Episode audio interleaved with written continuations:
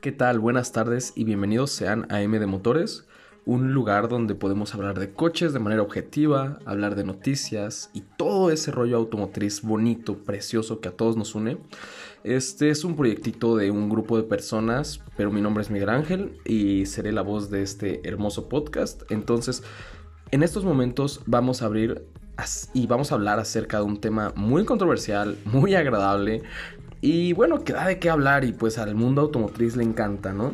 Entonces vamos a hablar de, de pues el por qué nuestro equipo piensa que el Mazda 3 Turbo 2020 sí puede ser competencia contra hot hatches, contra pues GTI, Cupra y varios, varios hot hatch que, que existen en el mercado.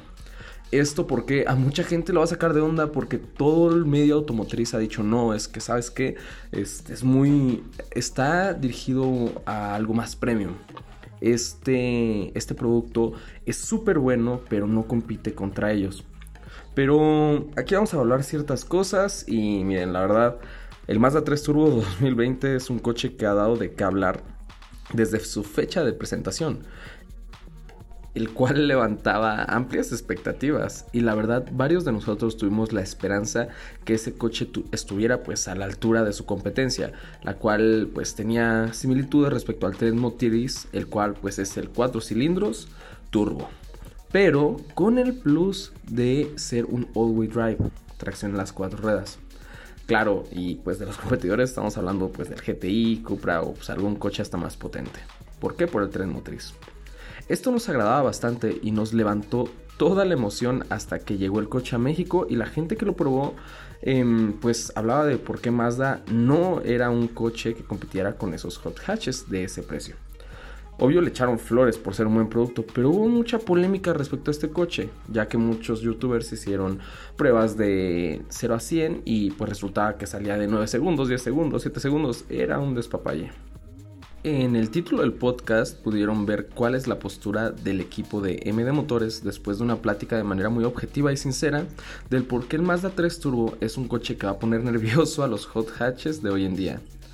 Em, creo que tenemos que ser completamente sinceros y ponernos en los zapatos del nicho de compradores que están adquiriendo o van a adquirir ese coche y que también obviamente están buscando alternativas. Ese nicho es un público joven, el cual se mantiene entusiasta y dinámico cuando se habla de velocidad y manejo. Este nicho está compuesto de gente que quiere divertirse con un coche, que no busca tanto espacio y que le interesa un coche compacto que pueda ser eh, pues de mucha ayuda en ciudad, pero pues que también puede traer seguridad completa para hacer viajes largos en los cuales se va a necesitar la presencia de un motor con suficiente potencia. Otro personaje que puede estar en este nicho sería la persona que busca tiempos rápidos en cuarto de milla, haciendo modificaciones a su coche y pues buscan un motor pues divertido y dinámico y que les dé oportunidad para hacer esas cosas. Eh, digo que puede existir este comprador porque realmente lo hay, lo podemos ver. La gente que en serio busca exhaustivamente los segundos de 0 a 100 y con cada modificación busca pues bajar esos segundos, eh, sí existe y lo hemos visto en, no sé, un montón de gente que adquiere coches 4 cilindros o 5 cilindros y los modifica, pero en general sí está ese mercado. Pero aquí vamos a ir a la realidad. Y al final la mayoría de las personas son compradoras normales, las cuales buscan un coche redondo, lo más redondo posible. Y esto es muy en serio porque no vamos a estar calculando el 0 a 100 con los coches, no vamos a estar como que acelerando en todo el rato. Además, son coches que sí tienen aspiración, eh, bueno, premium o deportiva, eh, pero pues al final son coches terrenales, los cuales están dirigidos a una persona que en serio tiene uno o a lo mucho dos coches y el cual le puede brindar muchas cosas. Tenemos que contemplar muchísimo eso. Y este Mazda 3 Turbo, claro que podría competir contra varios hot hatches, ya que este coche tiene un tren motriz, el cual en un futuro de medio plazo se verá beneficiado con muchísimas mejoras como se le hacen a los coches, ejemplo de grupo Volkswagen. Em, claro, no podemos comparar todas las modificaciones aftermarket que se tienen disponibles para otros coches, pero se iniciará el desarrollo de reprogramaciones y turbos para este coche. Recordemos que el beneficio de tener tracción en las cuatro ruedas es un gran diferenciador en el sector de los hot hatches, ya que un GTI contra un Golf R, la diferencia principal pues es la tracción. Traen el mismo motor 2.0 y obviamente muchísimas diferencias, pero lo principal es la tracción, por eso hacen tiempos muy rápidos. Y al momento que se empieza a comercializar una reprogramación específicamente para el motor turbo del Mazda 3, podremos entender que sin problema el Mazda podría ser un rival que hará sudar a todos los demás hot hatches por la facilidad de poner todos sus caballitos y el torque en el suelo más rápido. Tenemos que contemplar eso ya que en el mundo automotriz se habla que el Mazda 3 acelera de forma muy progresiva y no te da un golpe no es como un turbo ruidoso que es ¡pum! te pega al, asiento. Pero sí acelera de forma muy rápida. Y en serio, pónganse a pensar, eso con una reprogramación no será necesariamente igual, pero lo que sí se sentirá será una aceleración un poco más agresiva, dependiendo de la programación, claro, y si le ponen ciertas cosas, que este filtro alto flujo, modificaciones, eh, pues ya más para allá, pero sabemos que sí puede traducirse en, un poder más contundente y sería más diversión y emoción. Y ok, sabemos perfectamente que la suspensión del Mazda no está hecha para ser deportiva, pero no hay que fingir que estamos ciegos para saber que si queremos modificar la dureza de este coche, tenemos dos opciones fáciles. Una es cambiar las llantas por unas un poco más anchas y claro, que pueda soportarle el rin original. Y hay gente que también cambia el rin y hace más rígida la suspensión. Y también se pueden cambiar partes de la suspensión para que ésta se vuelva más rígida aún. Entonces, imaginémonos que ya nuestro Mazda 3 tiene una repro que le brinda unos 50 caballos más y aún más torque. Y tenemos un manejo más deportivo. ¿Qué más queremos? Probablemente dirán que no tiene los frenos del GTI, pues les recuerdo que todos los frenos siempre tienen el poder de sobra para detener el coche. Esto es en todas las marcas. Así que es sumamente probable que a pesar de tener unos 50 o 60 caballos más, los frenos tendrán la capacidad necesaria para detenerlo. Y también quisiera comentarles que Mazda destaca pues por sus interiores.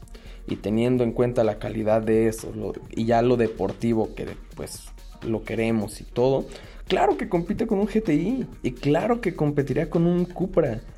Y pues la verdad, hay probabilidades de que en algún momento alguien loco eh, lo modifique para competir con coches más radicales como el Subaru WRX.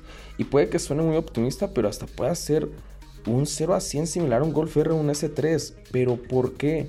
La bendita tracción en las cuatro ruedas es un mundo para explotar es no es eh, como que, oye, yo tengo más de tres, o bueno, un coche de tracción delantera, quiero ponerle tracción a las dos ruedas para que jale más. Obvio no se puede, nadie, o sea, nadie en su sano juicio lo hace porque es muy complejo, porque obvio no se puede. Pero si viene de serie eso, ¿por qué creen que los S3, eh, los Golf R también, y coches con tracción en las cuatro ruedas son muy propensos a mejorar el desempeño? porque se le permite con ese tren motriz. Entonces, en, un momento donde se saque algún turbo para ese, eh, un big turbo para ese motor o un, no sé, alguna reprogramación fuerte, se pueden obtener muchas cosas. Recordemos que es un coche que trae 227 caballos de fuerza y un montón de torque. Y recordemos que es un 2.5 turbo. No es un 2.0, es un 2.5. Entonces hay más en donde explotar. Solo hay que darle tiempo para que desarrolladores empiecen a pues programar reprogramaciones para pues obtener y optimizar esos, esos caballos. El Mazda 3 de Estados Unidos tiene 20 caballos más y es fácil sacárselo con una reprogramación de aquí, solo que hay que tener un poco de paciencia.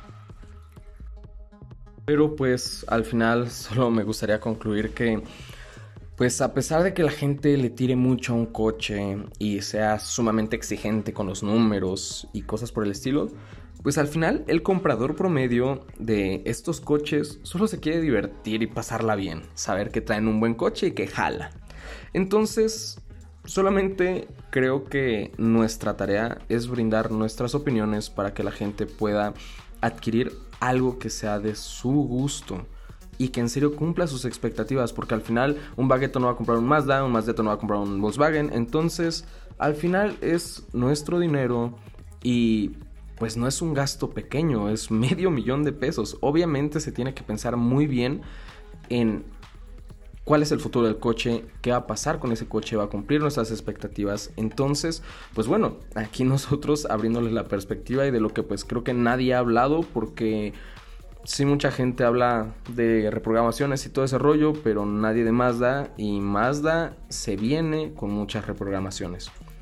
Hay algo que también les quiero compartir. Mazda sacó ese motor, el 2.5 turbo, desde hace ya tiempo, casi 2-3 años. Con la CX9 y después pasó al Mazda 6. ¿Cuál es la diferencia? ¿Cuál es el problema? ¿Por qué no se ha desarrollado ya una reprogramación? Las personas que compran una Mazda CX9 no requieren reprogramación porque quieren una camioneta. No es una persona que quiera tener más potencia. Ok, vámonos con el 6 ya empieza como que un señor ejecutivo, algo así, porque pues al final el Mazda 6 es una lanchita muy bonita, muy preciosa, pero pues es una lanchita y no es un coche como para andar echando carreras. ¿Qué pasa? Se abre Mazda camino con el 2.5 turbo, un coche que está en un segmento al cual las personas que tienen ese tipo de coches les encanta modificarlos, entonces ¿Por qué creen que yo tengo mucha esperanza en que empiece a desarrollarse muchísimas cosas para ese motor? Si les han sacado, si hay reprogramaciones y kits de turbo para supercoches, no es imposible que venga para el 3 porque es muy comercial, porque se está vendiendo mucho. Ustedes están abriendo el mercado, así de simple. Entonces, pues al final recuerden tirar buena vibra y pues al final ser críticos, pero no casarnos con la idea pues que tenemos. Si si escuchamos acerca de diferentes puntos de vista, nos abren las posibilidades de hacer una mejor compra. No odien al Mazda 3, no odien al GTI, no odien a todos, sino que compárenlo con buenos productos. Bueno, perdón, no compárenlos. Aprecienlos como buenos productos que son. Y en ciertos casos sí van a competir de forma directa. Y en serio, yo lo digo, sí están compitiendo de forma directa. Porque la persona que está viendo el GTI y el Cupra también está volteando a ver el Mazda, aunque no lo quiera decir. Saludos y muchas gracias por escucharnos. Esto es M de Motores.